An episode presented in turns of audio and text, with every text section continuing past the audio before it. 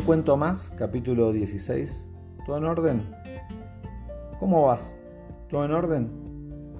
No conozco del todo el motivo, pero es muy común que cada vez que veo a alguien muchas veces arranco así. Y si me lo preguntan, la respuesta siempre es, sí, todo en orden. Una pregunta en automático con una respuesta en el mismo sentido y sin validación profunda de ambos lados. Siempre he sentido que tener las cosas en orden tiene mucha importancia. Entonces, hace un tiempo me puse a pensar un poco más sobre este tema y en ese proceso surgieron algunas preguntas. ¿Qué es el orden? Se entiende por orden la acción de posicionar o colocar las cosas en el sitio que le corresponde a cada una.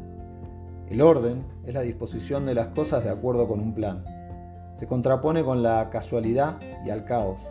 La palabra orden posee múltiples usos y significados. Por ejemplo, también se le atribuye a la progresión o sucesión de las cosas y la relación que guardan una con otra.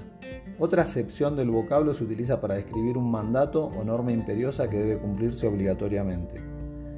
Algunas preguntas más. ¿Por qué no da cierta tranquilidad el orden? ¿Qué buscamos ordenar?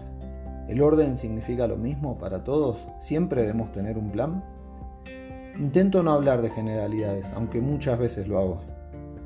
Distintas circunstancias y experiencias definen a las personas, por lo cual normalmente estamos influenciados por nuestro punto de vista a la hora de opinar de algo. Nací y me crié en un país donde el orden no ha sido su principal característica, y puede que eso me haga prestar más atención al tema.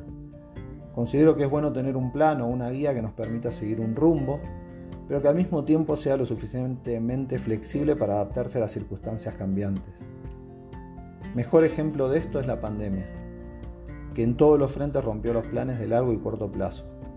Usamos mucho la palabra plan. ¿Será por esto del orden?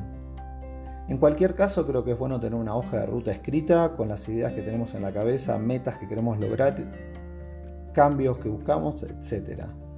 Plan puede sonar como algo complejo, no debiera ser así.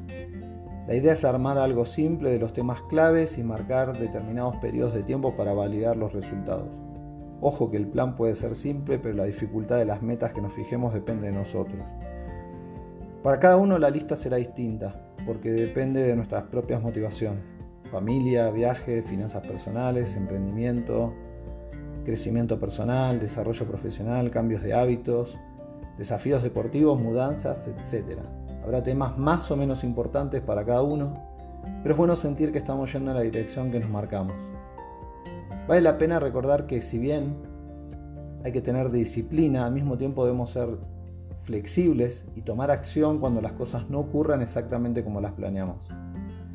En mi caso, presto mucha atención al enfoque, que en varios aspectos tiene que ver con el orden. Pero no tenía tan clara mi hoja de ruta y el orden que debía tener en muchos ámbitos a los cuales no les estaba prestando toda la atención requerida. Durante el COVID, tomé más conciencia de que las cosas pueden cambiar muy rápidamente y no quería dejar para adelante muchos temas, como a veces decimos. Al igual que cuando nos toca hacerlo en casa, ordenar lleva tiempo, porque debemos detectar la lista de cosas a cambiar, tomar acciones, algunas más incómodas que otras y transitar ese camino que algunas veces venimos evitando. Hace más de 30 años ocurrió algo muy cerca de donde yo vivía, un alzamiento militar que duró cuatro días.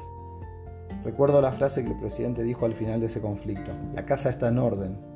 Era chico, pero tengo presente las imágenes y no entendía del todo lo que eso significaba para la nación y con el tiempo lo importante que iba a ser eso para mí como concepto. Seguro voy a seguir preguntando y respondiendo todo en orden y claramente no me voy a tirar todo este rollo para explicarlo, pero espero darle un mayor significado a lo que me respondan y a lo que conteste. Seguimos echando el cuento en el capítulo 17, El poder de escuchar.